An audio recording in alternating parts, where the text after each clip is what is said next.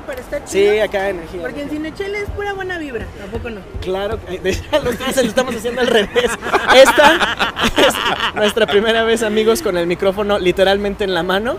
Afortunadamente, nuestros fabulosos invitados no tienen ese problema el día de hoy. Por favor, preséntense. ¿Qué tal? Muchísimo gusto. Mi nombre es Lorenzo, Midmaster de Hidromiel 2 de noviembre. Y yo soy Alejandra, acompañando a Lorenzo en el mundo de la hidromiel. Y aquí a mi lado, como siempre, Yo aquí, Karina Mejía, reportando Joaquín desde el excelentísimo Craft Chelas aquí en Guadalajara. ¿Esto es Zapopan? Bueno, si que- estás en Guadalajara, ubicas Craft Chelas, ¿no? Y desde aquí te vamos a entregar un super episodio lleno de una bebida que ya teníamos un rato sin probar y que esta Navidad te va a llenar el corazón y la panza de mucho amor. Entonces, en palabras de nuestro invitado que no hemos probado nunca, más bien. Ah. Entonces, este, de alguna manera. Entonces, pues quédense porque ya empieza Cinechelas. Bienvenidos. ¿Qué les sirvo? Claro. Las Cinechelas. las cinechelas con Karina Mejía. Y Charlie Acevedo. Aquí hablamos durante una hora Mm, o dos, a veces más. de cine, sus géneros, Directores, actores, la cartelera. las que nos gustan, las que odiamos y por supuesto, De chelas. quédate porque de que hay chela y hay tema, lo hay.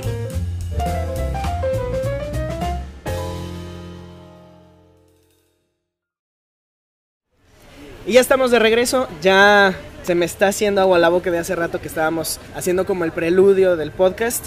Yo ya quiero empezar, de hecho preferiría que, que ya fuéramos allá, pero creo que es muy muy importante que hagamos estas dos primeras cuestiones de este episodio, que primero es que nos platiquen chicos qué es la hidromiel y cuáles son sus obvias diferencias con la cerveza. Y similitudes también, si es que hubiera alguna.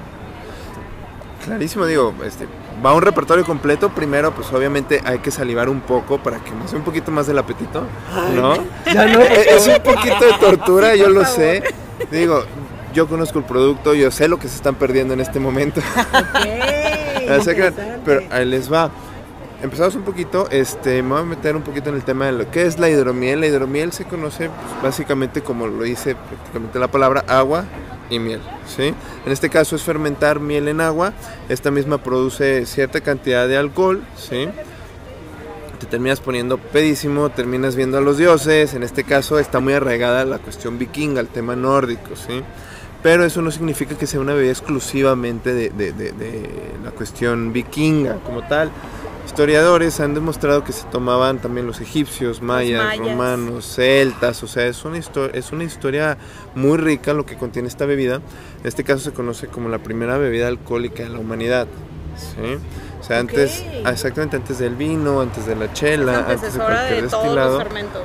es el papá de todos, De vamos, todos, en sí. este caso. Ok. Un mito, porque pues, obviamente es muy difícil como rastrear el origen, se cuenta que una persona, como te lo cuentan de repente aquí con el pulque, sí, que iba caminando por el bosque y que de repente le dio un olor muy rico. Cuentan que en un tronco vacío había un panal y que con las lluvias este pues se llenó muchísimo de agua y empezó a fermentar de forma natural. Una de las ventajas que tiene la hidromiel a comparación de una cerveza en este caso es que ya cuenta con levaduras salvajes, ¿sí? que estos propician a la fermentación fermentar. natural de la hidromiel. ¿Sí? En la antigüedad se procedía mucho a este método en el que prácticamente tú disolvías la miel en agua Y y, la consagrabas a los dioses. ¿sí? Era como decir, ¿sabes qué? Odín, ¿sabes qué? Este, no sé, Anubis, por así decirlo. Ayúdame a conseguir alcohol. Y eran procesos larguísimos. Obviamente no existían los tanques fermentadores, no existían pues tampoco ni sanitizantes ni nada. Y pues era un hidromiel que te podía terminar o muy dulce, o muy seca, vinagrada. Pues ya los resultados prácticamente dependían de del tiempo, vamos, ¿no? De la región. Exactamente. De la cultura incluso, ¿no? Así es, sí, en este caso, digo, está muy arraigado también los tipos de hidromiel dependiendo de los pueblos. En este caso, por ejemplo, me meto un poquito al tema de los mayas, ¿sí? La hidromiel que se consumía aquí era el balché, que era literalmente fermentar la miel en agua y agregarle la corteza del árbol balché, y era una bebida de los dioses. En el tema nórdico, un poquito de lo que es el tema que nosotros conocemos como la luna de miel, se consagra específicamente a la hidromiel. Sí, o sea, la luna de miel tú la conoces directamente a eso. O sea, es puro amor esta bebida. Exactamente. Es puro amor cósmico. Y pura miel. Ah, es, es parte de nuestro eslogan, somos la pura miel, en este caso derrochamos miel. Te digo, la idea era que en el momento en el que tú te, con- te- te contraías matrimonio, tenías que hacerlo en luna llena y consagrar tu boda al dios Odín. El dios Odín, su único alimento era hidromiel. ¿Sí? Entonces al momento de tú consagrar tu boda y beber hidromiel, tenías mayores probabilidades de tener un hijo varón. En este caso ustedes saben que tener un hijo varón en la antigüedad era muchísimo este, mejor por Pues todavía, ¿eh? todo Así esto. como que hay, hay dos que tres países como que... A ver, Charlie me está viendo con cara de... No, yo, yo te estoy dando la razón con mi vista. Tal vez Muy no bien, parezca. muy bien. Pero. Entonces, el hidromiel te da hijos. A ver, ahí, chicas que se quieran embarazar, Sí, es que tiene, muchísimas propiedades. En este caso, te digo, es un probiótico natural por la gran cantidad de, de- de- de, este, microorganismos beneficiosos que tiene la miel, aparte de lo de la levadura y la fermentación. ¿sí? Las mismas propiedades de la miel también las llega a cargar la misma bebida. ¿sí? Es un energético natural también. Había muchísimo para lo que es este, los problemas de garganta. Entonces, si quieres evitarte el coronavirus, bebe hidromiel. Amigos, ya Bebe, está, ahí está el remedio mero para esta pandemia. Mejor receta no nos pudieron haber dado, pues. Y aparte es un alcohol súper digerible, entonces no te da cruda. O sea, ¿qué más le podemos pedir a este planeta? De verdad, porque hemos vivido tanto tiempo sin tomar bien esto. Esa es una muy buena pregunta. Si tú mismo nos dices que es una bebida que viene desde nuestros antepasados mayas, ¿qué pasó? O sea, ¿en qué momento nos desviamos y dejamos de tener eh, la bebida del hidromiel como algo de diario? Mira, es muy curioso, pero en este caso entra mucho por la cuestión de tiempos y ya lo que fue el cultivo de los cereales, ¿sí?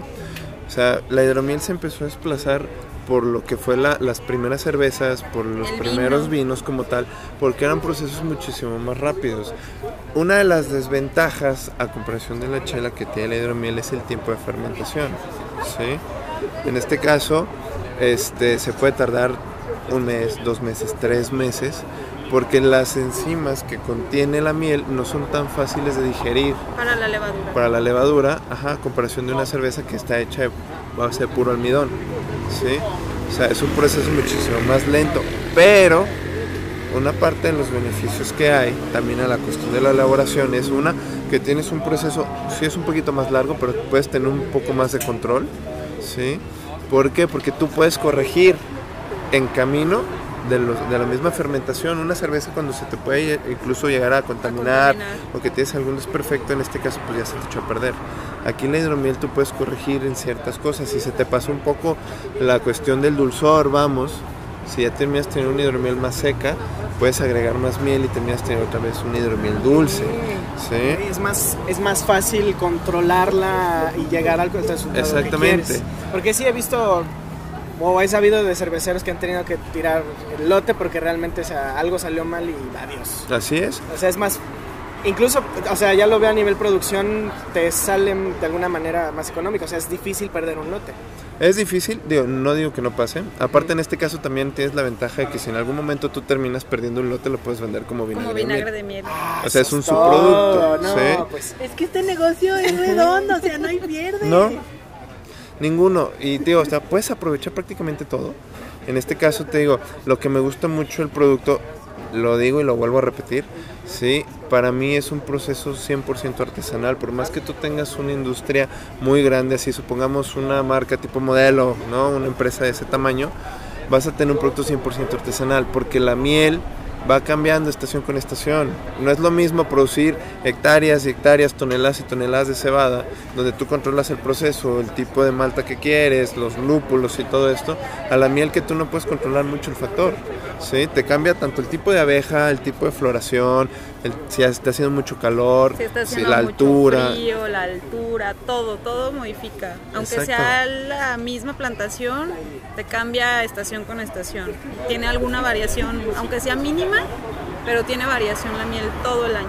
Así es. Y uno de los retos que uno toma al momento de ponerse a producir hidromiel, en este caso ya como maestro productor, es la fermentación implica más reto todavía. O sea, ahí es cuando tienes tú como poner a prueba todas tus aptitudes, todo tu conocimiento para realmente saber qué tan bueno eres haciendo un producto en el que tienes que controlar la levadura desde el principio, porque aquí puedes ocasionar problemas de choque osmótico, ¿sí? en el que la levadura se estrese tanto por la densidad de azúcar que tiene esa es una. Otra, puedes tener pérdidas y paradas de fermentación o las mismas densidades no pueden bajar. O sea, aquí es donde tú tienes que saber cómo enriquecer el mosto, qué tipo de miel tienes, el tipo de agua, a qué temperatura vas a fermentar, qué tipo de nivel o grado de alcohol quieres, en qué momento la miel empieza a cambiar de sabor. ¿Sí? Porque un día tú tienes una hidromiel dulce y el día siguiente ya puedes tener una hidromiel ya muchísimo más, más seca y la hidromiel conforme se va haciendo más seca termina con primero matices de vino blanco y ya cuando es seca 100% matices de vino tinto, pero con ese toque de miel. ¿sí? para algunos de ustedes, amigos cinecheleros, que de repente dicen que la creatividad está más arraigada a las personas de las bellas artes, yo creo que este es claro ejemplo de que no, o sea, que la creatividad es una habilidad innata y yo creo que es este este proceso meramente necesita de eso, ¿no? Obviamente de mucha astucia, mucho conocimiento, estar, yo creo, yo supongo que estar teletrando, leyendo libros, consultando con expertos, pero ahí, ahí está, ¿no? O sea, eso, es lo que me encanta de, la industria de los fermentos, vamos a decirlo, no quiero decir nada más la industria cervecera, o sea, de todos en general, me, me encanta escuchar todo esto y me gustaría ahora que nos platicaran de 2 de noviembre, cómo nace la marca, desde cuándo están todo, todo, todo, todo. Mira, es, una historia bastante curiosa. Hay, hay, varios momentos un poquito más, este, más atrevidos, más íntimos. Me gusta un poco. En este caso comienzo, les digo, la marca nació como un proyecto estudiantil. ¿sí? O sea, yo soy licenciado en diseño gráfico, estudié en la UNIVA y parte... No, no se hable más. Ya. No. Ciérralo. Sí, ya. Dame tres, tres, cartones de les digo, y parte de, una de las materias que nosotros teníamos ya para finalizar uno de los últimos cuatrimestres, tenía mucho que ver con un desarrollo de marca, ¿sí? En este caso, parte de lo que a mí me gustaba a mí, siempre tuve como ese, ese piquetito emprendedor. Sí, yo dije, ¿sabes qué? Es que yo quiero trabajar para mí. No quiero meterme en rollos de estar trabajando para alguien y estar en el escritorio y que me estén dando late, que me estén chingando. O sea, no. ¿Sí? Bendito Internet, y benditas páginas de 10.000 ideas de negocios en puedes hacer con tan poco dinero. Estaba sentado yo en la habitación con mi hermano y dije, pues hay que poner un negocio, hay que poner algo, ¿sabes qué, güey? Pues hay que chingarle, sí, más, Simón. El otro vato, pues nomás me mandó a la fregada. Entonces ahí estoy yo buscando las 10.000 ideas, ¿no? Ya sabes que jardinero, contador, diseñador, esto, lo otro y no sé qué. Y en una de las ideas decía producir cerveza artesanal. Les digo, en ese tiempo pues prácticamente no había muchas marcas. En el 2011, Minerva, Primus, Perro Negro, o sea, contadas, ¿no? Y las que te venían como artesanales, pues eran prácticamente las que te traían de fuera. Yo tenía la idea de que para producir cerveza necesitas tener una planta encabronadamente gigante, ¿sí? Yo dije, pues cuando vas a poder hacer cerveza necesitas tener una corona, una cautela,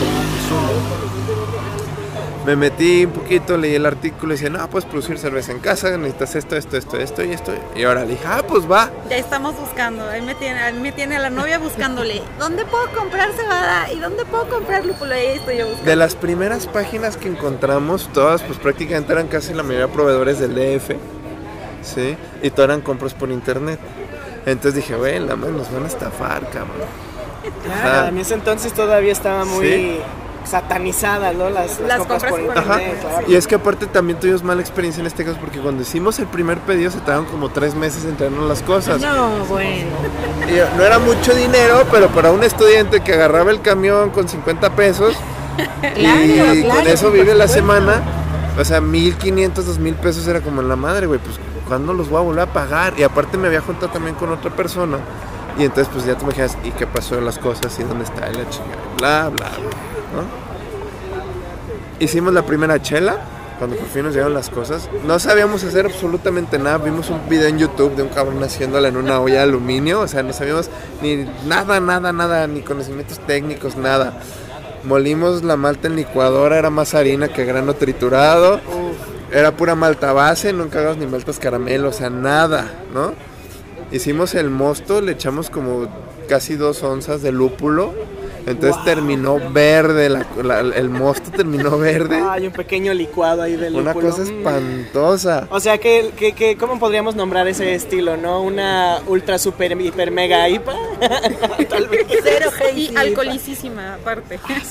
Por- es que aparte nosotros era, "Ay, güey, pues sabes que porque el plan de nosotros en negocio era, hay que meterle una chela que sea súper alcohólica. Para nosotros 7 grados en aquel tiempo era súper alcohólica. Uh, pues, ya estabas ahorita ya ni acostumbrado. 10 son No, suficiente. pero pues, en el- lo que encontrabas en el mercado era Sí, 4, vamos. 5, o sea, Seis y ¿No? ya era como muy arriesgado. ahí van el par de mensos a echarle 2 kilos y medio de azúcar a la cerveza fermentando, azúcar normal, ¿no? Entonces, nosotros no sabíamos, tú sabes que cuando metes azúcar normal también generas otro tipo de sabores, ¿sí? Pues para nosotros era la chela más buena del mundo, la basamos toda en botellas de cuartito, de corona, ahí fuimos a comprar un- a un expendio y vaciamos toda la chela, en- sí, en un garrafón y toda la demás vaciando ahí. Para carbonatar la carbonatación, pues también con cebado, pues teníamos bombas. Bombas de chela destapadas. Tuvo chela. Entonces pisteando, nos acabamos toda la chela, hicimos una peda en casa de mis amigos, terminamos pedísimos. Pedísimos, supuestamente íbamos a vender la chela, no vendimos ni madres, nos la acabamos toda. Ah, ok, o sea, sí estuvo bueno. Menos No, que no se buenísimo. fue a perder, ¿no? O sea, que sí se Se consumió. aprovechó No todo. sabía cerveza, o sea, literalmente sabía agua amarga con alcohol. ¿Sí? Pero para nosotros era la chela del mundo y sobre ahí queríamos arrancar el negocio. Entonces ya empezamos que a ver nombres y ver qué onda con esto, qué onda con lo otro. Encontramos aquí por el Coli una fábrica, no sé si ustedes ubicarán o les haya tocado escuchar el nombre, que era Cerveza Real. Real, sí, sí lo ubico. Creo que acá, acá en Craft tienen algunos de ellos, ¿no? No existe, qué no bueno que no existe. exista. Ok. No, Entonces ya no ya no. No, ellos fabricaban cerveza 21. Ok, no, sí, perdidísimo. Sí, tío, fue cuando fabricaban perro negro también. Ah, ok. Ok. va, va, va, va. Ese sí lo vi. Esta persona maquilaba, era yo creo que en ese tiempo la fábrica artesanal más grande, in- independientemente de Minerva, Después de Minerva. en el estado. ¿Sí? O sea, era una fábrica completa, una bodega completa con caldera, con fermentadores grandísimo. Y anunciaba en el periódico, maquilamos cerveza. A partir de 80 cajas. ¿Sí? Nos dejó el precio maquila exageradamente barato, 13 pesos por botella. En aquel tiempo era, tenía Stout, Pale Ale, Red Ale y Porter. Pero no las vendía por los estilos, era roja, pelirroja, clara y oscura. ¿Sí? La cerveza súper contaminada. Pero eso después nos dimos cuenta nosotros de que habíamos entrado al negocio y habíamos gastado una inversión de 30 mil pesos ahí. Entonces teníamos las primeras 80 cajas de cerveza 2 de noviembre, inservibles, y nosotros no lo sabíamos. Empezamos a acomodar cajas, vender aquí, vender allá. Y no fue hasta que nos dijeron, ¿dónde fue la nacional? En la Nacional. En la nacional. Dijeron, tu chela no sirve. Tu chela está contaminada. Digo, yo sé que quieren emprender, pero si quieren hacer las cosas, háganlas bien. Les voy a pasar otro contacto, nos pasó el contacto. Ay, qué buena onda. Sí, la verdad es que sí. Porque Este, les puede haber dicho, ¿saben qué? Ya no me traes tu chela, bye. No, y, y, y súper alivianada esta, esta chava era la que administraba el grillo antes también. Ajá, entonces, tío, era lo que les había hecho un hito en la cultura artesanal era probar el grillo, era probar a chapo, o sea, ya ciertos puntitos, antes del depósito, antes de todos estos, estos puntos donde ahí te encuentras cerveza ya casi casi está regalada, ¿no? Nos dijo, les voy a pasar otro contacto. Nos contactó con Cervecería Guadalajara, en ese tiempo era Yanira y Francisco Covarrubias. Maquilaban, ¿a quiénes era? Maquilaban en aquel tiempo. Bueno, creo que en ese tiempo no estaban maquilando. Empezaron a caer ma- maquilas con ellos ya después gracias a nosotros y también por lo mismo de que la voz. Buenísimas, mis respetos. Tenían una Smoke IPA, tenían este, una La Stout. Stout, la... ¿Qué era? La, la, la Oatmeal Stout que tenían. No he probado una igual. Y esta No, no. señora ya tenía premios. Sí, me das- exactamente, o sea, te decía que tenía muy buena mano.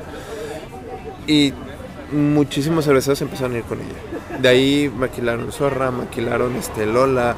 O sea, te estoy diciendo muchísimas Puras marcas más. Exactamente. Santa Sabina en su momento también. Exactamente. O sea, o sea, ella prácticamente hubo un tiempo en el que tú probando diferentes marcas de chela era la misma mano. ¿Sí? Sí, y la probábamos nosotros y era como, ah, es de Yanira. Exactamente. Como Chela una de especie de maestra cervecera, ¿no? Mis respetos. Después ella pues ya este por otras cosas se terminó asociando con Barrio Chico, pero esa ya es otra historia, ¿no? nosotros en el rollo empezamos tío, maquilando con ella nada más ocho cajas de stout. ¿sí? Y movíamos poquito, tío, pues seguíamos en la universidad, una cajita aquí, me chingo lo que me resta, completo, pago, órale, está bien, no había como tanta urgencia. Era como un emprendimiento, pero también lo tomábamos a medias, ¿no?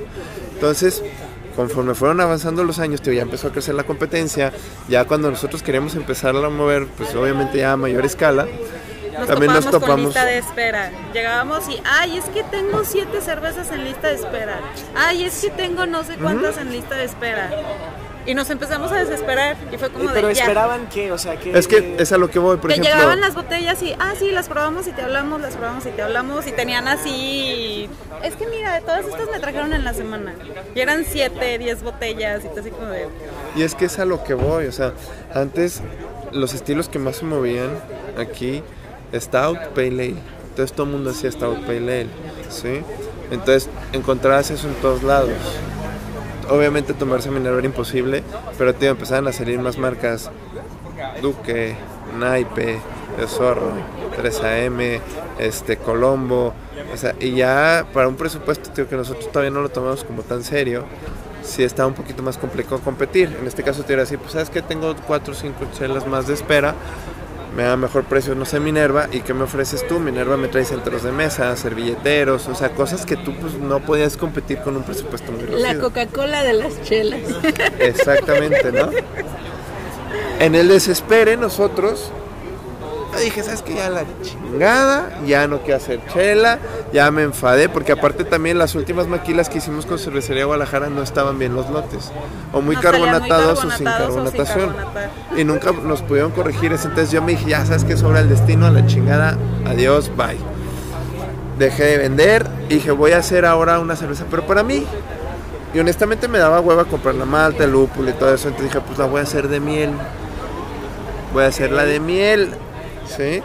Pero la voy a hacer de miel de agave. Ahí empezamos un poquito chuecos y después nos metemos al camino. Siento que si esto fuera una serie, este sería como el final de uno de los episodios. temporada. De la primera temporada. Exactamente. No, y es que sí, sí, sí cuadro todavía, mira, sin dinero, desesperado, sin trabajo. O sea, nos está Con cagando. una hija. Ajá, aparte. Y luego todavía yo enfermo, me enfermé de los riñones en ese tiempo. Entonces imagínate el desespero que yo tenía. O sea, creo que nada más teníamos como 300 pesos así para pañales, leche, muévete aquí, muévete allá. O sea, ah, nos tocó gacho, ¿no? Entonces dije, pues voy a buscar trabajo. Encontré un trabajo en mi tiempo de diseño. Me corrieron sin contratar. Me contrataron, pero no asistí, me corrieron. O sea, estuvo algo ahí chistoso el asunto. Y les digo, o sea, quise hacer una cerveza. En mi caso yo no sabía que se llamaba ni hidromiel ni que existía ni. Para mí era una cerveza de miel. Ajá, de miel de agave porque era más barata la miel de agave que la, la miel, miel de de abeja. abeja.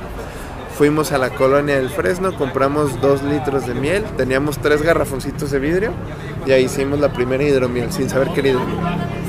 La fermentamos, la dejamos término dulce, nos gustó muchísimo, ¿sí? Y de ahí la mandamos a un bar que está acá por Cruz del Sur, unas pizzas. Pero yo nada más por el simple ánimo, como decir, pues sabes que como dos cajitas, si cae dinero está bien, si no, no. En ese entonces estaba vendiendo la caja en 350 pesos para que se idea más o menos de qué tanto me valía madre la neta malbaratar el producto. Yo lo que ¿De quería sacar 12 dinero. botellas? De 24. 24. 320 la caja de 24 botellas. Y yo todavía le sacaba utilidad para mí. Porque me valía, o sea, era así como, ah, tres pesos no me importa, ¿no? No sé cómo estuvo, les gustó a los chavos cuando la probaron. Sí. Entonces me animé hice más y les fui y les volví a vender. Y a la semana volvió a crecer y volvió a crecer. Ellos ya no me compraron, pero ofrecí en otro lugar. Y me dijeron, quiero que me maquiles. Y entonces empezó a crecer, empezó a crecer, empezó a crecer, empezó a crecer. Entonces dije, a ver, no, pendejo. O sea, no lo puedes meter como cerveza de miel. Esto no es cerveza de miel. No, no. La cerveza, obviamente, para hacer cerveza tiene que llevar cebada. Punto. Y bendito Google. Ahí estamos como idiotas, dos horas, checando hidromiel. Y ahí fue cuando investigamos en qué consistía la bebida, cómo se elaboraba y un poquito de historia. Y entonces para nosotros fue muchísimo más interesante. Como ya teníamos la marca del registro 2 de noviembre, teníamos el trabajo de cerveceros. Ah, La chela se llamaba también Sí, desde noviembre. sí. Ah, ok. Directamente así trabajamos completo. La marca nació porque en un momento de lucidez cuando vas al baño y piensas hasta lo que no cuando te estás bañando, esos Esos momentos de reflexión. Sí, sí, sí. Yo dije, necesito una marca que englobe todo lo que significa ser México. ¿Sí me explico? O sea, el trasfondo de 2 de noviembre no es nada más porque muchas veces nos decía, ay, pues, Su aniversario. Ajá. Y nosotros es como de. o, o ¿por qué 2 de noviembre? ¿Qué es 2 de noviembre? Y en el logo teníamos calaveritas y todo. Y dije, güey, pues, o Sí, sea, nosotros no seas imbécil, no güey. no seas ¿no? imbécil. Pero en serio, ¿No? o sea, nos preguntaban muchísimo, ¿por qué 2 de noviembre? ¿Es el día que se conocieron? ¿Es su aniversario? Nosotros así como de, a ver, espérate poquito, es el día de muertos, ¿qué pedo? Sí, hay mucha gente, aunque no lo creamos, que no sabe qué pedo con la fecha. Pero aún así, entonces dije, mira, 2 de noviembre puedes englobar sabor, tradición, colores, texturas, aromas, ¿sí? Te da muchísimo material para jugar tanto a nivel publicidad, a nivel ya este, de marca, que puedes jugar con muchísimas cosas, ¿sí? Entonces dije, me quiero englobar con eso. Y no quiero ser nada más una cerveza que haya nacido con un nombre originario a la ciudad o a la familia o porque ah, cualquier estupidez. Porque llegó a haber marcas así. ¿Sí me explico? Entonces dije, Querías como algo más universal. Exacto, que englobe algo. Dije, si en algún momento este es mi camino, si tenemos que crecer en esto y después tenemos que exportar, imagínate el material, la calidad que tú puedes manejar a nivel extranjero, ¿sí? Con una marca de peso de 2 de noviembre. ¿Sí? Es la tradición más importante a nivel nacional. Y eso engloba muchísimas cosas. Yo puedo jugar, aparte todavía, con un día específico a la marca. Pocos tienen eso. ¿sí? O sea, yo el 2 de noviembre, no lo he hecho también por menso, pero, o sea, yo el 2 de noviembre si yo quisiera puedo aventar o ediciones especiales, un festival o lo que se me hinche mi chingada gana. ¿Sí? Pocas marcas tienen eso. ¿Sí? O sea, por nivel estratégico jugamos un poquito con eso. Y ahora retomando lo mismo que les decía, empezamos con mi hidromiel de agave. Por lo mismo que quería seguir con el concepto de lo mexicano. ¿sí? Producto más nacional, producto, este, aparte para nosotros sea más redituable, más barata la miel de agave que la miel de abeja. Y nos fue poca madre, crecimos muy bien y todo muy chingón y. No había productores de hidromiel como tal aquí. Conocíamos nada más dos personas más, ¿sí? El pionero que fue Alejandro de Wotan, ¿sí? Que tenía el blind dog ahí por el expiatorio, pero él sí se dedicaba a hacer hidromiel de abeja directamente, estaba muy arraigado en el tema vikingo, ¿sí? Y otros chavos que, que tenían llegué a probar de esa Ajá. en San Lúpulo. ¿Te acuerdas que existía San. Lúpulo Sí. hace añísimos? ¿Sí? Y la verdad es que esa fue la primera hidromiel que probé en mi vida y sí quedé así como, o sea, sacadísimo de onda. Es, la- Sí. es algo totalmente nuevo. Exacto, y te digo, y después conocimos otras personas que se llama Hidromiel Bárbaro. Y era muy chistoso porque era un este amigo, creo que cercanos de uno de los socios que está metido dentro de la marca también de 2 de noviembre. Y nosotros les vendíamos los insumos, botellas, levaduras, tanques de. Entonces, más o menos teníamos como controlado un poquito el mercado por ese lado. Nos empezamos a posicionar un poquito más fuerte. Y ya fue cuando dijimos, ¿sabes qué? Y, no se me va a olvidar, fuimos a Silvestre cuando todavía existía ahorita Santa Sabenia, ¿no? Y metíamos nosotros pues la hidromiel de, de- de agave agave. tradicional, teníamos una de, de granada y otra de moras, pero tío, todo con miel de agave. Y el chavo de ahí nos dio a probar una hidromiel de abeja que fabricaba un amigo de él. Ahí fue la primera hidromiel de abeja que yo probé en mi vida y quedé fascinado, encantado. Para mí me subió un estándar altísimo, ¿sí? Porque aparte, a la semana yo probé la hidromiel de bárbaro y sí vi las comparaciones grandísimas. Abismales, abismales, sí, ¿no? O sea, presentación, consistencia, olor. Y la otra era como más comercial. O sea, Más ligerita. yo dije, güey, ¿qué estás haciendo? Yo ahí en mi momento dije, ¿qué estás haciendo? O sea, estás vendiendo un producto que lo estás dando como hidromiel. Pero también te falta incluir, digo, no digo que descartes esta opción porque también se vende, pero métete también al rollo original de la bebida. Y ahí fue donde nos lanzamos la primera edición de la hidromiel tradicional. Y gustó también bastante bien. Y a la par abrimos en ese tiempo un bar ahí por Santa Teresa que se llama El Donasterio, que era maridar chelas con donas. Teníamos donas dulces y saladas. Y entonces estaba bastante interesante porque el concepto era crear una dona específica para cada chela. Para por cada ejemplo, de cerveza. un stout, una porter, teníamos una dona de malta negra con azúcar glass, entonces te, te realzaba los ahumados, ¿no? En O este sea, caso. hasta en la repostería han emprendido ustedes. Así es. Nos aventamos con hidromiel ahí también. No sabemos ni cómo maridarla, ni qué chicos, porque no era ni chela y con las donas, pues azúcar glaseado, entonces otro rollo. Pero encontramos sabores que entraban muy bien. Pese a ser una bebida dulce, en este caso la que nosotros empezamos a manejar, moría perfectamente con pastas picantes. Quesos. Exactamente, sí, o sea, tienes ese contraste buscando siempre siempre el equilibrio, no, no, no tanto la cuestión de, ¿sabes qué? Pues si es amargo, voy a tomar agua más amargo para que se equilibre. No, en este caso los contrastes con la bebida entran súper bien. Ya de ahí empezamos a explorar muchísimo más en qué estilos hay, qué variaciones hay, de dónde viene cada estilo, quiénes son los que producen mejor hidromiel actualmente, ¿sí? cómo está la hidromiel en México, cómo se ha desempeñado. Y la hidromiel en México aquí es todavía muy incipiente, donde está más desarrollada es Argentina y Chile, ¿sí? tienen mayor desarrollo todavía. Aquí en México tío, empezamos poquito a poquito, por ejemplo apenas acaba de pasar la primera competencia de hidromiel a nivel nacional. Oh, Sí. wow. Estamos esperando resultados, esperamos que nos Ay, qué bien. compitiendo. Sí. Así es. Nos avisan en cuanto sepan. ¿Cuándo, cuándo se su- eh, suscitó la, la competencia? Fue a principios de diciembre. El 5 y el O 6 sea, fue. Hace- Ujú. Sí, hace unos días. hace- ajá, wow. Exactamente. Pues oh, hay que desearles muchos amigos de Cinechelas, muchas buenas vibras. Ahí en los comentarios déjenle sus, sus mejores deseos a nuestros amigos de 2 de es, noviembre. es bastante ¿Cómo para interesante. qué fechas tienen resultados? Ah, esperábamos, tío, entre el 5 y el 6 acaban de lanzar comunicado que hasta el 12 y lo van a dar van a por tener en Facebook ascuas Live. hasta entonces, Así no, es. qué horror. Este, esperamos salir victoriosos por ahí. Pero, tío, o sea, sí nos ha tocado ver cómo va creciendo la escena. Empezamos a ver ya más marcas. Tío, en este caso en Monterrey conocemos algunas, Michoacán conocemos otras. En este caso estamos nosotros aquí. Tío, y va poquito a poquito, ¿sí? Es más fácil elaborar hidromiel que cerveza en el proceso.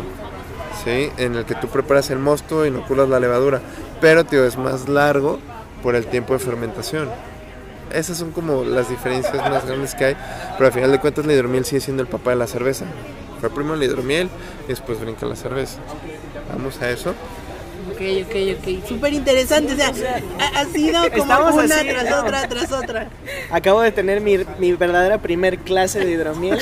De hecho, no sé, ahorita estoy pensando en amigos, ¿quién quiere entrar? A ver si nos das un curso, porque yo te- acabo de interesarme ya así cañón en hacer. La, la gente me ha preguntado toda mi vida de, de chelafán, porque no, o sea, real- realmente solo soy amateur de este tipo de cosas. Y Karina apenas acaba de graduarse hace... Aún sigo en mis eh, extras. No, ya recibió, ya recibió su cinta amarilla en, en- en chela. Excelente. Entonces, este, pero me preguntan, oye Charlie, pero hacer chela, híjole, no, no sé. A mí la neta es que sí, no, no es, yo también soy diseñador y eh, sí quisiera explorar otros campos, pero el hacerla sí se me hace así como, ah, Dios mío, no, no sé, tal vez. Pero la hidromiel, verdad, por otro lado, suena más interesante, ¿no? Es- Pero mira, te voy a pro- proponer una pro- algo que, que da bien para todos. Tomar hidromiel. Ahí, ahí no hay pierde. O sea, no importa Ah, eso que sí, no creo que hay que empezar por ahí. Creo que hay que empezar por ahí porque sí, no, si no, bueno, ti- tienes mucha razón. Lo que me lleva a la siguiente parte de este podcast que creo que es el que están esperando todos los espectadores.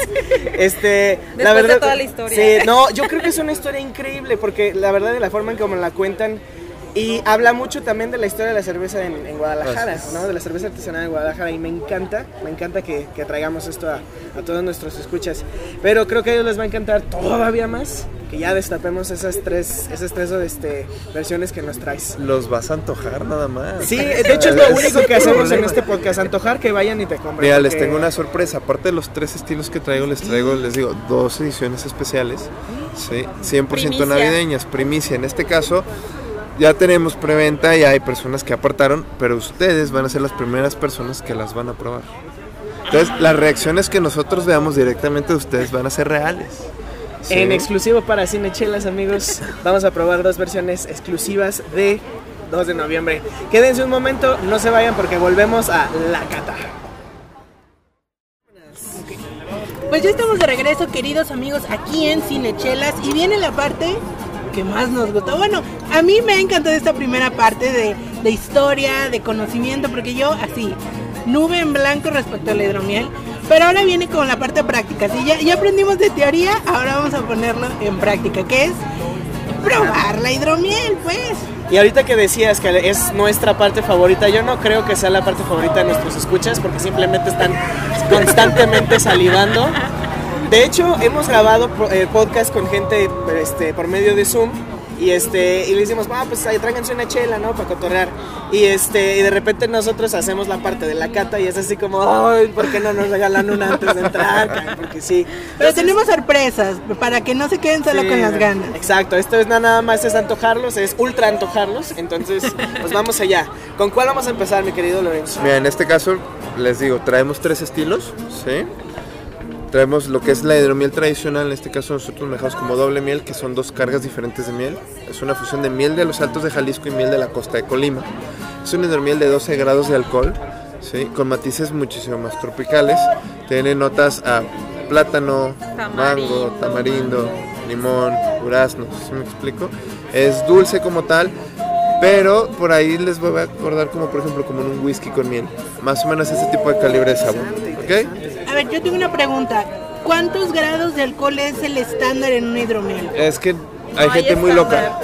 O sea, la hidromiel ya es prácticamente hablando de la resistencia de la levadura como tal. ¿Sí? Obviamente, pues si hay desbalances en el que, pues obviamente, si te toca tomar una hidromiel que te sabe muchísimo más alcohol, que el sabor pues no la vas a disfrutar y luego hay cabrones que todavía la gasifican teniendo muchísimo alcohol pues te quema la nariz. Sí, o sea, hay, de repente tipos de toques así medio, medio locochones. Pero hay dormiles que pueden llegar hasta tener 40, 50 grados. o sea, casi, casi. no sé, sí. Ajá, se me olvida un. Se me afigura un limonchelo, que creo que es lo más este, alcohólico que he probado en mi vida. ¡Wow! Ok, va, va, va. ¿Y las de ustedes cuál sería? ¿El promedio 40? Yo las manejo entre 12 grados 15, cuando, pero son ya ediciones muy raras. ¿sí? Tratamos de manejarlo en un estándar de 12. ¿Por qué? Porque, piénsalo un poquito, si es una bebida muy fuerte en cuanto a cuestión de alcohol, para nosotros como marca es más fácil que tenga un movimiento más rápido y que puedas repetir a que tengas un chingadazo brutal con una y que al rato termines tirado en la mesa con una sola hay gente que sí quiere algo más fuerte, sí lo proporcionamos, pero tío, son ediciones más especiales. Nuestro estándar comercial son 12 grados, 6, 9, 8, y incluso tenemos una hasta 4 grados de alcohol. ¿Sí? Algo más ligerito, conoce el hidromiel, pruébalo, adéntrate y ya después experimenta con sabores muchísimo más complejos, ¿no? En este caso, les digo, como es un hidromiel más, este, sí es más fuerte de alcohol, pero es base, prefiero que empecemos con esta, ¿sí? los matices son muchísimo más dulces y ya después empezamos con variaciones para que ustedes vayan viendo qué onda, ¿vale? En este punto todavía manejas hidromiel de agave o ya todo es miel de, abeja? También manejamos hidromiel de agave, pero la dejamos por temporada. Ya no la manejamos de línea porque lo mismo que les había dicho, los procesos son muchísimo más lentos. Entonces, atiborrar de 8, 9 estilos una planta y que estén fermentando 2, 3 meses es muy pesado. Muy pesado. ¿Va? Señores, pues... Pues vamos a tratar aquí de aplicar el método POS, este, ¿hay alguna forma o, este, específica de servir el hidromiel? Esto creo que es un poco más sencillo, solo es, no tiene que dejar que, que eche espuma ni nada por el estilo, solamente servir. hay, diferentes, eh, hay diferentes presentaciones, ¿sí? La hidromiel puede ser gasificada, puede no ser gasificada, muy tenue, o sea, prácticamente dependiendo de la presentación del cervecero.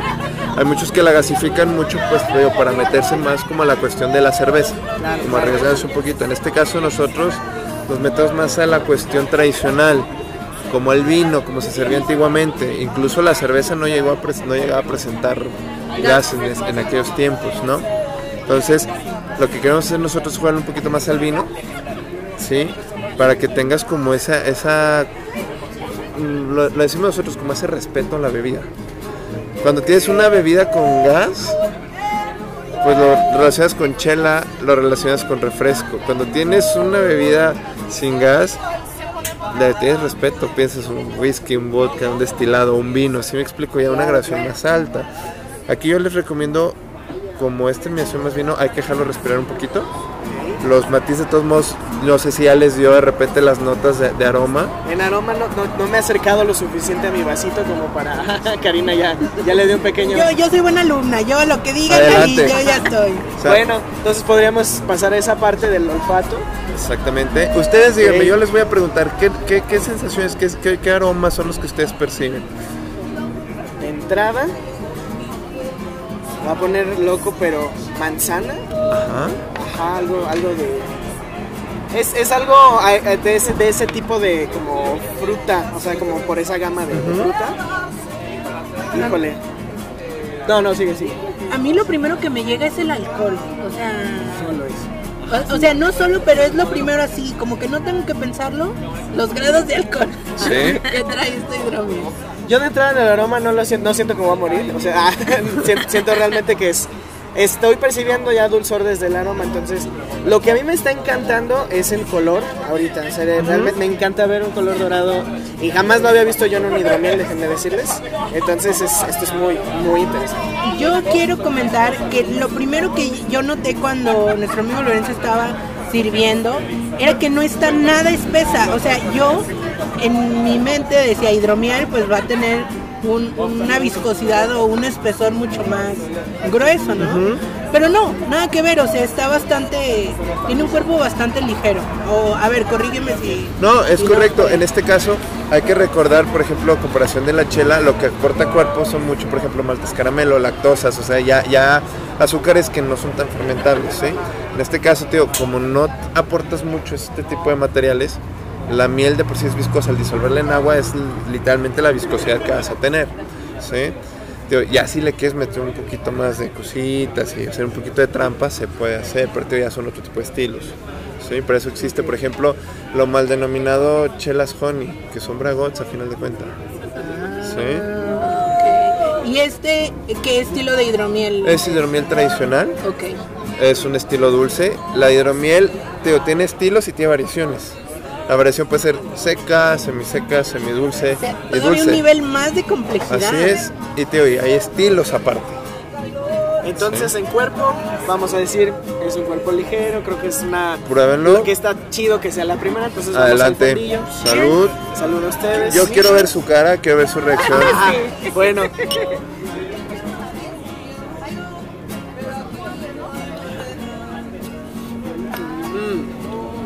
Yo sigo casado con la manzana aquí. De hecho, de repente sien- siento o me recuerda a un sidral, de alguna manera.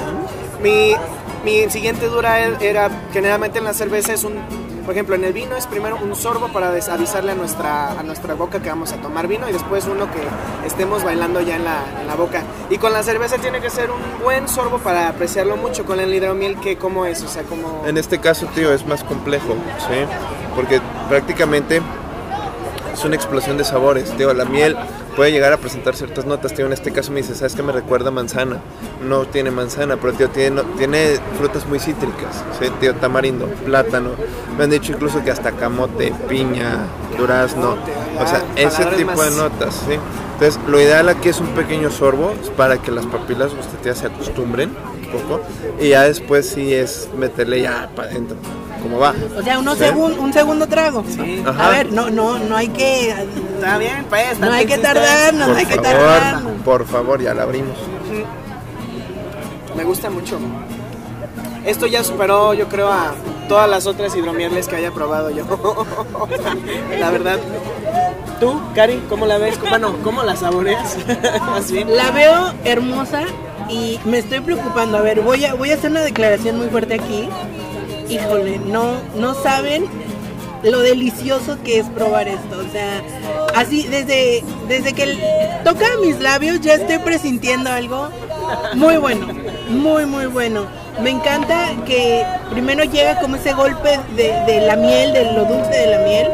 Y ya hasta que la tengo a media garganta me llega el otro golpe del alcohol y es como, pues ya ni modo, ya está hasta allá, pues que venga lo que tengan que venir. Y por ejemplo, ahorita estamos grabando este episodio a- al Interperie, está haciendo ya frillito y este creo que tiene esta, este factor que a la mayoría nos gusta de este tipo de bebidas que nos calienta el pechito, nos da es- está está La muy sensación muy- térmica. Sí, exacto, sensación térmica. Es que gracias. entra mucho- Anotado eso en mi base de datos. Entra mucho, por ejemplo, este, tío, como es muy arraigada también tío, a, a países nórdicos y todo esto, en, en ciertos países allá, como hace mucho frío, ellos la llegan acostumbrada a beber caliente.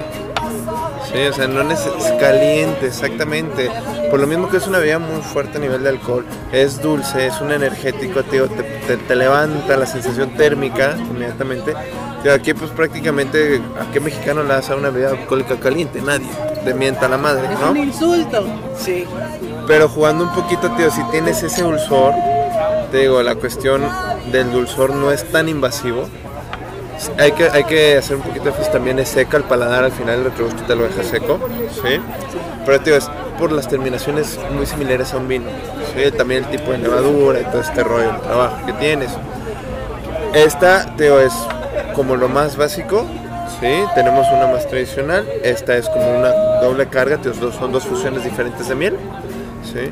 Y tío, son matices más tropicales. Esta se nos mueve muy bien, ¿sí? Jugamos un poquito con el contexto de la, de la cuestión del Mictlán, pruébala, trata a desafiar la corona, conquístala un poquito por eso. Atrévete a emborracharte a gusto, ¿no? Un poquito Atraviesa todos los páramos que tienen que atravesar las almas para llegar allá. Así es.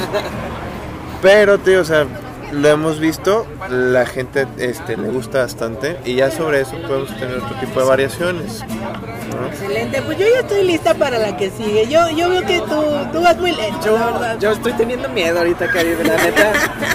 La- la Charlie sí. maneja, Charlie maneja. Sí, no, este, pero todo con responsabilidad. Tú te vas a tomar todo lo mío, yo te llevo a tu casa. Sas. Va, sale, ahí vas.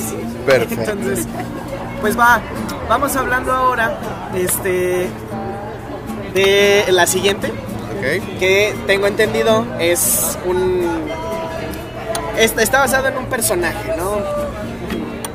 Está bastante interesante todo el contexto en sí de la bebida. ¿sí? Habla un poquito primero del estilo. Es un cicer. El cicer es una fusión de, cer- de hidromiel con sidra. ¿sí? Es la mitad mosto de miel, la mitad mosto de manzana. En este caso, nosotros todavía le hicimos todavía más tropical, quisimos que la manzana fuera muy sutil y le agregamos mango. Esta la, la- la hicimos eh, pensando precisamente para e- épocas de calor, vamos, ¿no? Que la puedes acompañar con mariscos, con ceviche, con un tostadito, un tiradito, algo más, más ligero. Y le añadimos un poquito de lúpulo. Aquí el juego de lúpulo en la hidromiel no es como las chelas, que si quieres es una IPA, una DIPA, una NEIPA y meterle 10.000 cargas de lúpulo. Aquí tienes que ser muy delicado porque el lúpulo no es el ingrediente principal. ¿Sí? Ok. Por ejemplo, en comparación, digamos que a- del 100% de lúpulo que se pone en una cerveza, al hidromiel, ¿cuánto se le pone? 1 o 2%. O sea, nada. Más que suficiente. ¿Y qué notas entonces podríamos, aparte del mango obviamente, qué, qué nota nos podría estar dando el lúpulo? Eh, Mira, te puedo hablar maravillas, pero la verdad quiero que lo descubras por ti mismo. Esto, esto de la practicidad y pruébalo, esto me agrada. Sí, es, es un... Podríamos hacer un eslogan para 2 de noviembre, el solo prueba, algo así, no sé, Ándale. es que... Ah, Van a ver la diferencia de color. Ok, aquí ya estamos viendo que el color realmente... Esta ajá, es turbia, en este caso por la manzana que trabajamos nosotros. No la dejamos clarificar 100%. Pero tío, al agregarle lúpulo, tiene este Bavarian Mandarin. Sí, porque le quisimos dar un toque un poquito más cítrico. Vamos. ¿sí? Tiene 6 grados de alcohol. Esta es muy aromática a comparación de la otra. Todavía es de la presentación. Y para describírselo a quien nos está escuchando, si es, híjole, en color es blanca, bueno, no, no sé. Entre si es verde, blanca, amarillesco, verde, parduzco, ajá. ¿no? Vamos. Como agua de mango Si verde. tuviera, ajá, si tuviera que estarla comparando es como agua de mango verde o agua- una, algo más genérico, un agua de guayaba, este, al aroma. Perdón, el aire no me dejó captarla bien. Pero no tiene guayaba. No, no tiene guayaba, definitivamente no solo luce de esa manera. Ándale. Wow. El aroma es realmente complejo, ¿ya la oliste? Ahí voy, ya voy, ya voy. Tiene notas entre mango, el amargor de lúpulo, hay notas entre cítrico, Sí, mandarinoso. aquí sí se nota que hay lúpulo. En la otra nada que ver. Y en esta ya, ya puedes detectarlo. Estamos hablando de solo aroma. Todavía ni siquiera la Ni probamos. siquiera la hemos probado. Y sí, definitivamente esta es turbia, no es como la anterior que era cristalina, así como Morada. bellísima. Esta es mucho más enigmática. Bueno, yo, yo siento que es como más... Si con enigmática te, te refieres a que causa curiosidad totalmente, porque yo ya quiero entrar allá, entonces salud, Adelante, salud, salud. Y pues a ver, yo quiero ver. Primero ver. wow, el retrobrusto está muy extraño.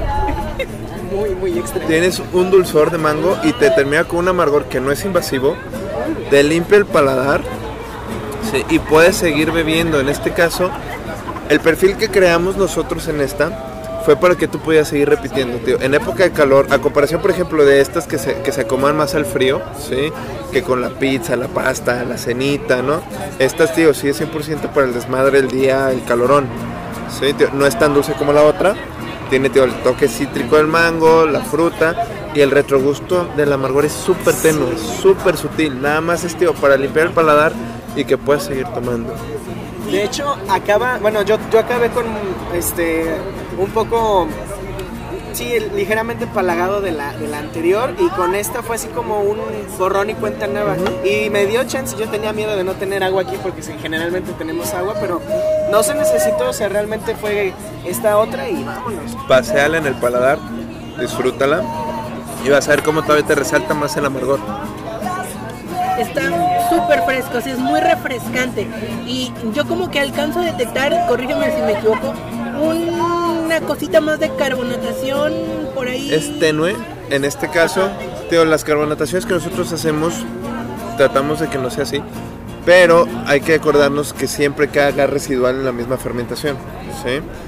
Cuando hace más frío llega a- el mismo líquido a absorber cierta cantidad más de carbonatación. No es por el perfil que nosotros se lo que hayamos querido dar, sino simplemente es porque ya la misma bebida en el fermento. El clima. Se dio naturalmente, pues. Así es. Que eso es algo, no, no, estoy, no recuerdo si realmente ya lo mencionamos, pero ellos fermentan a temperatura ambiente, pues, y eso, eso es, no sé, ese es un dato increíble, ¿no? bueno, este, ¿qué otras cosas encuentras en esta que se llama, este, perdón, ay, me olvidé el nombre, este, mango, no, mango amargo. Mango Exacto, es lo que amargo. te iba a decir. A ver, acuérdate que esto Es se importante decirlo así. esto se pronuncia de una manera especial. Yo creo que esta, a mí me viene fascinando todo lo que estoy probando. La verdad es que no quiero decir que voy a dejar la chela, pero, pero es que el hidromiel. No digas eso, aquí estamos en craft, Karina. No, Kraft también vende todos los productos de 2 de noviembre. O sea, ustedes quieren adquirirlos aquí en Kraft, ya saben que lo pueden encontrar. Una, una muy buena pregunta. ¿Hacen envíos a toda la República? a toda la República. Este, ahora sí que aprovechen, pidan, pidan que se acaba el año. Las paqueterías dejan de chambear el día 22 y después no conocemos, mi reina, porque viene el Lupe Reyes también. Exacto. Exacto. Yo creo que este va a ser un favorito de muchos cuando lo prueben. Hasta ahorita ya es mi favorita. Certificadamente el mango es mi segunda fruta favorita, entonces ya estamos del otro lado. Ya chingue. Bueno, este, pues esto nada más me limpia el paladar, me refresca y me realmente me abre las expectativas para nuestra tercer este hidromiel. Entonces, si quieres, venos platicando Claro. más de ella en lo que Cari se acaba mi vaso y el de ella. Les comento, esta la que sigue es este una, un estilo morat, ¿sí? Es más básico y menos complejo que el mango Caesar, ¿sí? En este caso sí es la elaboración de una hidromiel con moras, en este caso frambuesa, arándano, uva, zarzamora. Pero la carga que nosotros le hacemos es una carga de moras tan fuerte que tiene terminaciones más a vino tinto. ¿Ok? Sí, o sea, jugamos un poquito con ese concepto. Teo es morat, pero decimos que es un muslum también. El muslum era una bebida que los romanos tomaban en el cual mezclaban el vino con la hidromiel. Entonces lo endulzaban. Ok, Sí. ok, ok, ok. Teo, los matices aquí sí es rojo, rojo tinto tal cual, como si fuera un vino. Te va a dar la sensación obviamente de un vino tinto, pero dulce por la terminación de la miel. Tío, es muchísimo más básico, pero al final de cuentas, tío, también es un estilo que entra de cajón para estas fechas. Ya, ya estoy yo viéndome haciendo, haciendo un brindis con este específicamente, ¿no? Charlie has prometido hacer brindis como con 20 chelas hasta el día de hoy. Ya le acabas de sumar un hidromiel. Sí, no, o sea, bueno, son da- Guadalupe Reyes, tengo, o sea, aproximadamente un mes para hacer brindis. Deberíamos hacer una corona de adviento, ¿eh? Ah, todos los días ah, una corona, con- sí, con botellas, ¿no? Bueno, ya, ya hablaremos, desmenuzaremos más esa idea después. Pero bueno, entonces estoy esperando frutal, este, algo del seco del vino, o, ok, va, vamos para allá. Si vas a entonces. una mezcla de ambos, en este caso déjame agarrar los vasitos para que también tengan como la, la- la percepción de la misma bebida. Es tuyo, tuyo, tuyo. ¿Tú recomiendas que al igual que con la chela haya como un vasito de agua por ahí Sí. para limpiar el paladar? La verdad es que sí, en este caso, les digo, es una bebida a comparación de la chela, ¿sí? Todavía con mayor matiz de sabores, ¿sí? Y hay gente, pues obviamente, que se puede saturar. En este caso, ustedes lo checaron con la doble miel, ¿sí? O sea, hay gente que no está tan acostumbrada al dulzor. Y al cuerpo, sí. Eh, a mí me podría engañar con. A lo mejor no con un vino, porque sí se nota la densidad muy, muy distinta. Pero a lo mejor con una especie de punch. Por ejemplo, yo tengo un tío que hace ponche de granada y Ok. también lo comercializa. Este, sé que no tiene nada que ver. Estoy de acuerdo, me gusta mucho el color. Es, el- es muy coqueto. Es un. eh, ¿Cómo decirlo? Es un. No sé. ¿Cómo lo verías? Eh, Parece como un clericot, así ese tipo de, de- vino turbio, vamos, ¿no? Y al aroma, Vino tinto. Definitivamente. Definitivamente, o sea, no. Ajá, huele a vino tinto, no, hay- no hay otra cosa que comparar. Digo, es lo que mismo que les he dicho, es un estilo más básico. Tío, sí tiene los matices de un vino, pero pues tío, los, la- los notas dulces como tal. sí. Me dieron ganas, como en el irlandés, de mojar una focaccia en este. Así como agarrar, No sé si la llegaron a ver, pero a mí se me hace súper curioso que de repente agarraran y mojaran. Vamos allá, entonces, ya lo vimos, ya lo olfateamos, vamos a probar. Adelante. Cheers. Señores.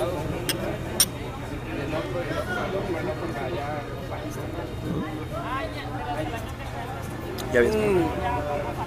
Oh, Dios. Este es más intenso. Es mucho más intenso en sabor. Se queda. O sea, está. Iba a decir que debe llevar una etiqueta así como esta no es una bebida para niños. Porque estoy segura que un niño hacia el primer sorbo puede decir, ah, está bien buena. Pero cuando ya siente el alcohol en la garganta va a ser así como, No, esto no es jugo, esto Mira. no es lo que yo creía. Cuidado, no, no lo digan al alcance de los niños. Es tan fácil confundirlo con vino. Yo creo que si se lo dieran una copa a alguien, me, me diría, ah, oye, ¿qué clase, qué cosecha? No sé, de repente estoy seguro que si fuera algún snap del vino me pasaría a decir este, muchas cosas y la idea, ah, es hidromiel. O sea, realmente es muy, muy fácil confundirlo. Y es que es bien engañoso. En, en general la bebida como tal, ¿eh? Porque muchas veces tío, nos ha pasado, es dulce. Entonces ya psicológicamente, por ser dulce, piensas no pega, no tiene tanto alcohol. Mentiras. Pero te paras y bailas unas. Te paras y bailas la buena. Sí, La claro. que quieras. Sí. O sea, es engañosa al paladar. Pero eso es lo enigmático, lo que nos gusta de la hidromiel. O sea, es nuevo, pero también es viejo. Sí. Hay propuestas que pueden ir evolucionando. Y en este caso, tío, por ser una bebida dulce, en las que traemos nosotros, las agarras con confianza. Y dices, "Ay, no pasa absolutamente nada, me puedo tomar 3, 4, pero ojo, y no sé si ustedes ya lo sintieron, de repente ese, ese pequeño temblorito de la lengua. Sí, de hecho no, no quería hacerlo, no quería hacerlo muy evidente, pero sí, la, la verdad, la verdad es que sí. Yo estaba pensando justo en este momento, ahora que hablabas de que pues, te puedes tomar dos, tres y hasta que te paras te das cuenta de lo que pasó. Amigo cinechelero, te voy a recomendar que te lleves unas cuantas botellitas, no te voy a decir que muchísimo, obvio si quieres llevarte el cartón completo, claro que sí, pero para tu cena navideña, si quieres divertirte así con ese tío, esa tía que, que no está acostumbrado a tomar y que de repente le, le vas a presentar una nueva bebida de, de orígenes ancestrales mexicanos, híjole, te la vas a pasar bomba esta Navidad, te lo prometo. Yo estoy recordando que Odín, en no sé qué relato escuché, que este, se hacía elocuente gracias al hidromiel. Es que solo toma. Entonces, este... Wow, ya, estoy entendiendo por qué. ¿eh? Estoy, estoy agarrando una confianza como para hablar los cuatro idiomas que hablo. Nadie, nadie te va a entender, pero tú los vas a hablar. Probablemente. Bueno, esta ya es oficial de las tres, creo que es la, mi favorita. Ah, ya dejaría así como vamos a la parte de las estrellitas si quieren, antes de la gran sorpresa que tenemos. Adelante. Entonces, este, vamos por las etiquetas. Para ti, ¿cuál fue la, la más chida? Mi favorita es mi clan, la verdad. Se me hace súper coqueta y creo que muy elegantemente así como que resalta esa parte oscura y tenebrosa de el inframundo, que básicamente. Y representa muy bien, pues, el tema de 2 de noviembre, ¿no? Así es. A mí me gusta ma- mucho y no sé por qué todavía, pero la de, este, la del Morat, creo que conserva esta parte clásica, es más literal, es más vámonos a lo, a lo que es. Sin embargo, digo, vamos. O sea, ¿quién va a quitar a ese No puedes quitar el Eh, Scarface sí, Mango. Para nada. Vamos. El- como el mango amargo. Está, o sea, las tres son muy chidas, pero creo que mi favorita es el, la de las moras, definitivamente. La de ustedes, digo, Yo- como creadores. Me sigo casando con mi clan. Tío, fue un proyecto que nació, le tengo mucho aprecio. La etiqueta sí le dedicamos un poquito, tío, la cuestión de- del misticismo. Tío, tiene una leyenda que, que incluye así como ese reto de pruébalo. Me caso yo con mi clan, es mi favorita, en parte mía. Tío, el mango se me hace más coqueto, ¿sí? Claro, claro. Este, tío, imaginarte un mango sicario mafioso este, de la Está- época está de los 70. Es petacón, Exacto. ¿no? Y es coqueto, y este, bueno, ¿qué con ese humor y tío, ya la cuestión de la sobriedad, en este caso algo más elegante, más tradicional, sí entra la cuestión del moral. Es real. Y ahora, a nivel sabor, Cari. Estoy, estoy debatiéndome entre mi clan y Morat porque, híjole, no sé, no sé a cuál irme. Yo creo que mi clan, porque fue el primero y fue así, así, mi emoji favorito, así de la cabeza explotando. Yo creo que ahí me quedé, sí. A mí me gusta más Mictlán en cuerpo, a lo mejor en sabor no tanto. Este, pero en sabor sí creo que la de moras estoy ya casado con esa. Mango sí es una gran revelación para mí, pero creo que está ahorita mi favorito de mora, definitivamente. Y este, de ti Ale, de ti, Ya, habla ya a nivel sabor. A mí, curiosamente, casi no me gusta la hidromiel. Revelaciones exclusivas Sí. en Cine Chido. Y de eso vive. Y de eso vivo. No, pero mi favorita, o sea, si podría casarme con una es con Mictlán. Definitivamente. Sí. Es Mictlán 3. Yo me sigo casando con morada aquí. Pero bueno. Este, Si van a probar una, si quieren empezar con una, ya tienen una muy amplia recomendación. Exacto, mi clan, ¿no? Que ya también. De hecho, por eso es que comenzamos con esa también, es la tradicional. Y bueno, sé que hay una sorpresa exclusiva para, para este podcast. Eh, 2 de noviembre va aquí a. Vamos a ser los primeros en probar estas dos versiones navideñas que, que ya vi la etiqueta y también están, son una cosa preciosa. Yo, después de este preludio, realmente estoy súper, súper, súper curioso de ver qué me voy a encontrar de aquel lado. Ahora, si son navideñas estas dos versiones, ¿qué estamos esperando? ¿Qué, qué podemos encontrar? Ok, en o este- también nos esperamos a la reacción. No, le- les, les doy un poquito porque sí, sí, sí está muchísimo más elaborado. Nos inspiramos en, en lo que es la bebida tradicional sueca, que es un glögg, ¿sí? El glögg es un vino sueco muy Especiado. especiado, ¿sí? En este caso, la bebida como tal nace muy antiguamente para tratar como de remediar un poco los vinos picados, ¿sí? Si ya estaba muy malo el vino, al momento de especiarlo, de endulzarlo, entonces era fácil, más fácil beberlo y pues no tenías necesidad de tirarlo. Nos, nos, este, nos metimos un poquito en, en- en ese contexto, hicimos como dos variaciones, ¿sí? una que es un Glock 100% tradicional, que es la Reina Roja, tiene 10 grados de alcohol, y tenemos la Reina Blanca, que es un Caesar Mead.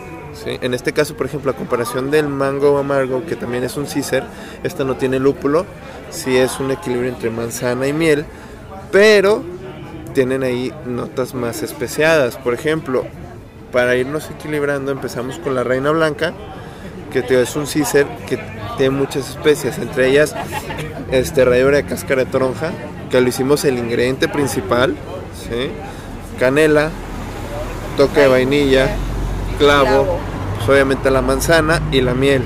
Es un matiz muy cítrico, ¿sí? pero el retrogusto es especiado. ¿sí? Aquí nos inspiramos un poquito más, o menos como por, ej- por ejemplo el strudel de manzana, o sea, el pie, o sea, ya más tirando la postre, Una cena, frutas un secas. postre navideño casi. Así casi, es. ¿no? Yo estaba pensando en el ponche navideño. Ah, exacto, el ponche es real, es real, es real. Va, ok, pues, Va. pues vamos allá, vamos limpiando, Pásenme los vasitos, por vamos favor. rompiendo este, este paradigma. Supongo que ¿De quién? Ay, ya, el creador ya abrió la botella y ya, este, ¿cuál ya va, sonrió. supongo? Si es Este, para ti, Cari, ¿cuál, ¿cuál vasito? ¿Este? Vale. ¿Tú? Mientras les describo las etiquetas, las dos siendo reinas, este, son, son una ilustración muy... No sé, a Cari le estaba recordando un poco a las reinas del país de, de las maravillas, pero obviamente muy al estilo de 2 de noviembre, este, que son, están así como pintadas como Catrinas, eso está, eso está muy cool. Ah, Y ya está sirviendo el creador Y este. Y bueno, dado que la de mango también era un Caesar, veo una similitud en el color, más no en el, cuerpo, porque este es un poquito más transparente, bastante más transparente. Gusta. Si ustedes lo vieran, amigos, tal vez de repente los engañan siendo agua. No sé, agua, agua con algo de color. ¿Qué color, qué color es? O sea, es. Es translúcido. Ajá. Amarillo translúcido. Amarillo, ok, amarillo translúcido. Ah, ok, importante, importante. esta es muy aromática, muy aromática, tío. Tiene la complejidad de, las especias, pero tiene esas notas cítricas. Y al momento de pasarnos al momento del trago, se hace tener tío, esas notas de toronja, tío, es el ingrediente como más, mm, más fuerte. Mi abuelo era súper fan de las especias y toda su casa siempre olía a todas las especias que tenía. Y esto, este, este aroma me trajo directamente a su casa. O sea, realmente... Punto para Gryffindor. Punto para... Así, ¿no? Sí. Me sentí así como ego en Ratatouille, de repente así como... Ándale. no voy a tirar el vasito, obviamente, pero pues va, tú de la, de la aroma, ¿qué notas tienes? Que... La toronja es lo, lo que para mí predomina. Así es. Ok, pues vamos a la siguiente parte del método POS, hombre, que ya estamos allá. Aquí toca esta, ¿verdad? Están ahí intercalándose los vasos y tú y yo sí nos estamos tomando uno por uno. Este, yo creo que va a salir bailando aquí. Yo estoy viendo elefantes bailando aquí en el techo, no es porque... No es el logo de Delirium que está aquí en la, sombrilla, para, nada. para nada. Pues vamos allá. Adelante.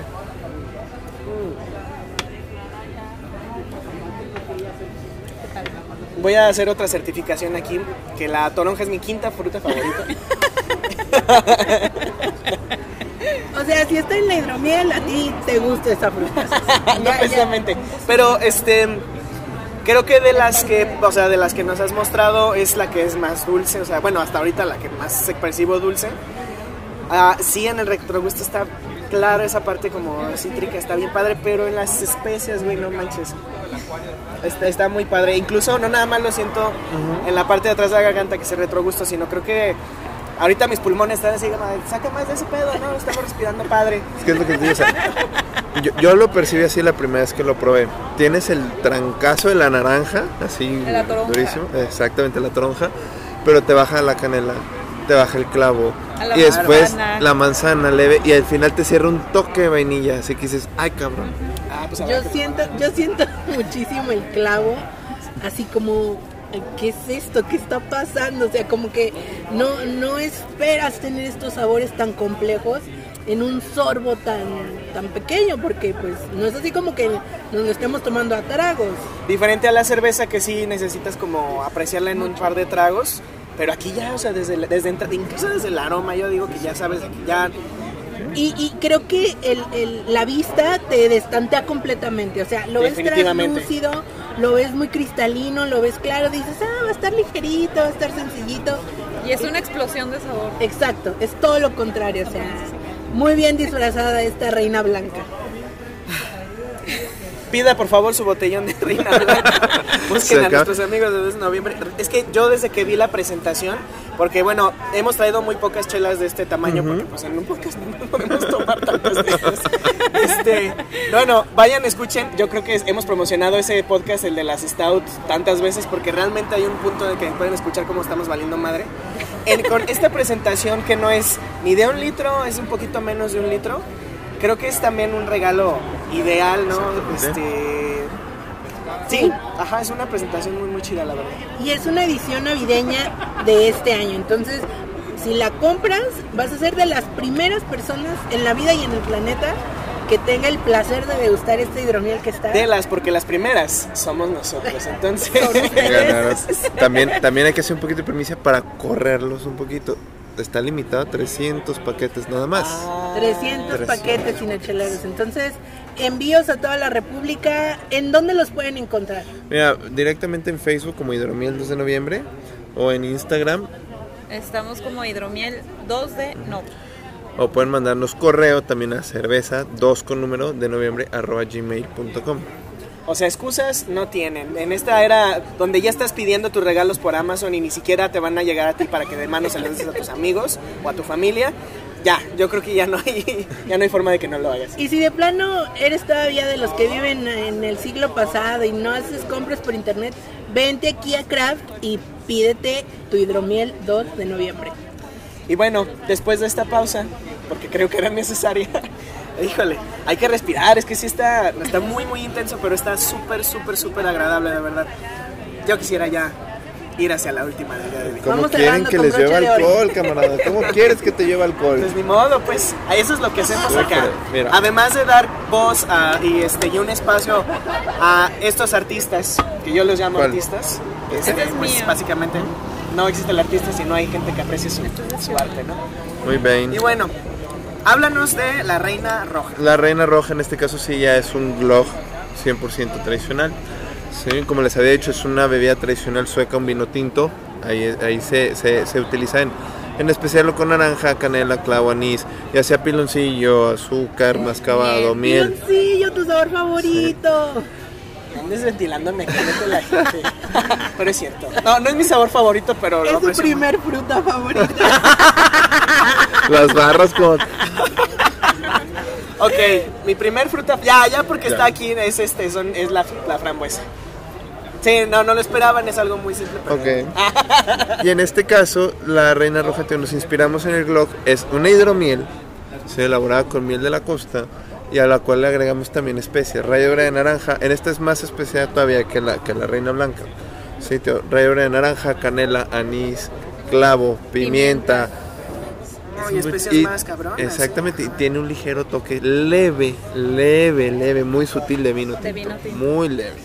O sea, Por eso es la reina roja. Exacto, yo, a mí me llama mucho la atención Uno. que menciones anís, porque sí es una, es una especie muy difícil, ¿no? De incluir en, Así por es. ejemplo, en cocina es, es complicada. Es hermosa, es una estrellita, ¿la has visto? Ah, sí, luce muy bonito, pero o sea, al, al- al momento de usarse, yo creo que sí de repente pone a temblar a. Y, y lo menciono para que nuestros amigos cinecheleros se ubiquen, porque a lo mejor son cero cocineros y dicen, ah, pues clavo, cool, o sea, chido su cotorreo, ¿no? Pero el anís es esa que tiene forma de estrellita y se ve hermosa. Sabe, es, como toda especia, sabe muy fuerte. Vamos a ver cómo está la reina roja. Entonces nos recomiendas, y a todas las personas que nos escuchan, que si se van a comprar es, este dúo dinámico extraordinario, primero prueben a la reina blanca y después se vayan a la reina roja. Así es, mira, lo hicimos pensando mucho en la En típica convivencia familiar, en las cenas, que la pierna, el pavo, la pasta, la lasaña, si me explico, ese tipo de complejidades, incluso hasta los pasteles de frutas, las frutas secas, cacahuates, nueces, que, que te, el strudel, el pay de manzana, es, cuando es momento de atascarse de verdad, ¿sí? No porque no lo estemos haciendo ahora. Aquí eh, te- es cuando entra la complejidad de las especies, la complejidad de la miel, o sea, por eso pensamos específicamente en este tipo de bebida para estas ocasiones, ¿sí?